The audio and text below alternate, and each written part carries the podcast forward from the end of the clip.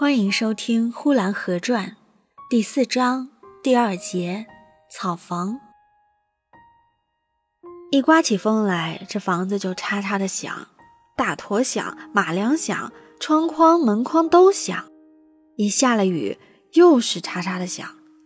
不刮风不下雨，夜里也会自己响的，因为夜深人静了，万物齐鸣。何况这本来就会响的房子，它哪能不响呢？以他响的最厉害，别的东西响是因为清新的去听它，就是听得到的，也是极幽渺的，不十分可靠的。也许是因为一个人的耳鸣而引起来的错觉，比方猫、狗、虫子之类的响叫，那是因为它们是生物的缘故。可谁有人听过夜里的房子会叫的？谁家的房子会叫？叫的好像个活物似的，擦擦的，带着无限的重量，往往会把睡在这房子里的人叫醒。被叫醒的人翻了一个声，说：“房子又走了。”真是活神活现。听他说了这话，好像房子要搬了场似的。房子都要搬场了，为什么睡在里边的人还不起来？他是不起来的。他翻了个身，又睡了。住在这里边的人，对于房子就要倒这回事儿毫不加以戒心，好像他们已经有了血缘关系，是非常的可靠的。似乎这房子一旦是倒了，也绝不会压着他们；就算是压到了，也不会压死的，绝对的没有生命危险。这些人的过度的自信，不知是从哪里来的。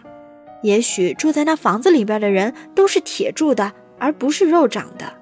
再不然就是他们都是敢死队，生命啊，早就置之度外了吧。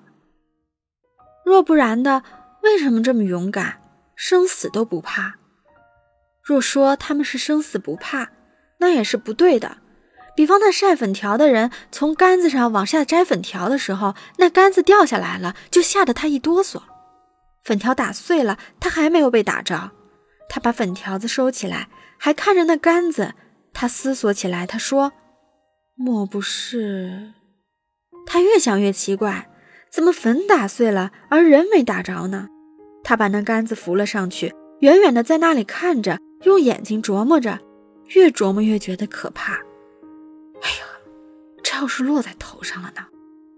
那真是不堪想象了。于是他摸着自己的头顶，他觉得万幸万幸，下回该小心了。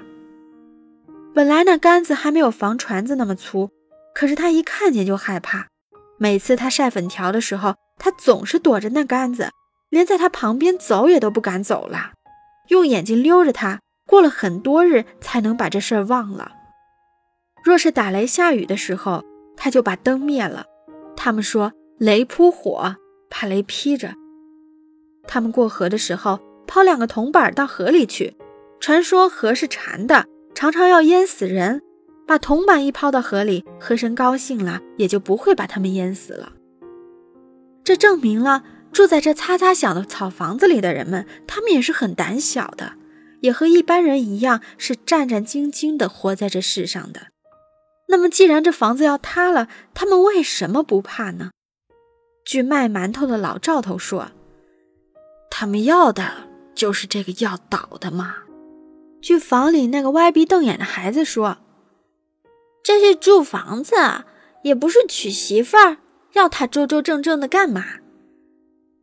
据同院住的周家的两位少年绅士说：“这房子对于他们那等粗人，就再合适也没有了。”据我家的有二伯说：“那是他们贪图便宜，好房子呼兰城里有的是，为啥他们不搬家呢？”好房子，那人家也要房钱呐，不像是咱们家这房子，一年送来十斤二十斤的干粉就完事儿了，等于白住。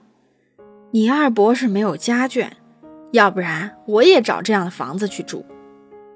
有二伯说的也许有点对，祖父早就想拆那座房子的，是因为他们几次的全体挽留才留下来的。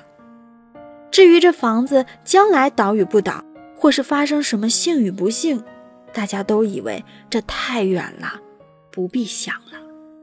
本集播讲完毕，谢谢收听。